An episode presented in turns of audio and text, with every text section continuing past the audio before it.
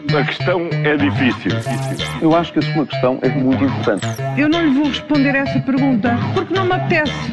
Ficará eventualmente a pergunta no ar. É uma boa pergunta essa. Tudo pronto para uma nova edição do Ainda Bem que faz essa pergunta da Rádio Observador. Paulo Ferreira Júlio Magalhães. Hoje falamos do custo dos atrasos, conflitos eternos, banca à solta. Mas, Paulo, começamos a pôr tudo em pratos limpos. É isso, é assim que se deve começar o dia, não é? Não é tudo em assim. pratos limpos. Vamos lá então. Repararam como depois da ambiguidade, Marcelo veio ontem picar o balão que estava a pressionar Fernando Medina. Ah, o Presidente da República ontem clarificou as declarações que tinha feito no fim de semana e, no fundo, descartou uma demissão do Ministro das Finanças. É verdade. Agora a terceira ou a quarta, talvez, parece que ficou tudo claro. Isto é, de facto, o problema de se falar muito sobre muitas coisas e tudo de improviso. Por vezes as declarações deixam mais dúvidas do que certezas. Marcelo Rebelo Sousa tinha dito que o senhor Ministro das Finanças ponderá, eh, poderá ponderar as consequências do relatório da Inspeção-Geral de Finanças sobre a indemnização eh, paga pela TAP Alexandra Reis. Ora bem, a questão que se colocava era que consequências? Consequências políticas? Consequências jurídicas? A dúvida sobre o alcance das palavras do Presidente andou por aí durante dois dias, mas ontem veio então o esclarecimento. O que o Presidente da República queria dizer, ou quer dizer, é que o Ministro das Finanças deve tirar consequências ju- jurídicas e não políticas. Ontem ficou tudo claro. Agora só falta conhecermos de facto o relatório da IGF para que cada um de nós tire as suas próprias conclusões, não é? É, e quem põe ordem na banca já agora? Ah, ontem foram divulgados números muito penalizadores para os clientes dos bancos. É, neste caso, para os portugueses, a DEC Proteste fez um estudo e ontem divulgou os números. São as comissões e as taxas que os bancos cobram aos portugueses, no caso aos clientes, sobre os serviços que prestam.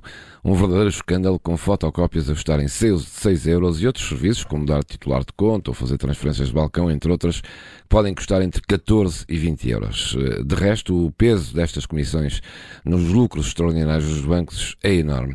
Assim eu também apresentava lucros. Em Portugal, a banca faz o que quer e ainda lhe sobra tempo e dinheiro. Olha, não há quem consiga acabar com o conflito laboral e com as greves na CP. Paulo, já há mais greves marcadas entre 10 e 17 de março. É, é impressionante, não? é? Ainda temos uma greve em curso, a de ontem e hoje já, já, já sabemos quando é que vai ser a próxima. Eh, há meses que andamos nisto, não é? E ninguém parece muito preocupado com o assunto. A administração da empresa não dá sinais de vida, nem explicações aos utentes e a tutela do governo também não.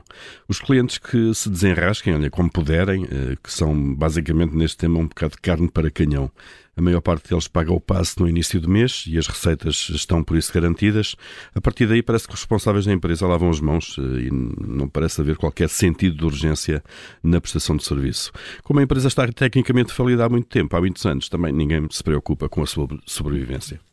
E por falar em despesas eh, do Estado, já viram quanto vai custar um atraso? Não, querias, não nos querias maçar com isto, Não. mas vamos falar outra vez dos novos planos da ferrovia. Mas eu é? trago uma boa notícia, é para vocês Então. mesmo, é que nem mais. Este fim de semana dei conta de uma notícia do público que fala de quanto está atrasado o metro que vai ligar Odivelas a Louros.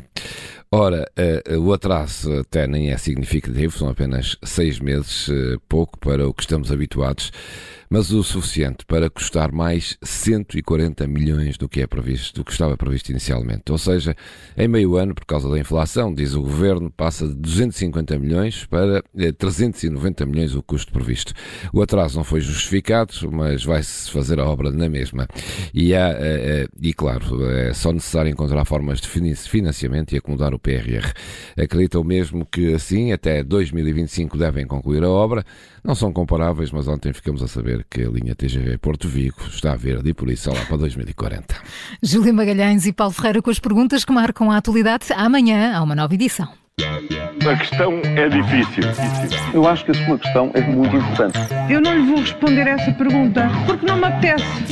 Ficará eventualmente a pergunta no ar. É uma boa pergunta essa.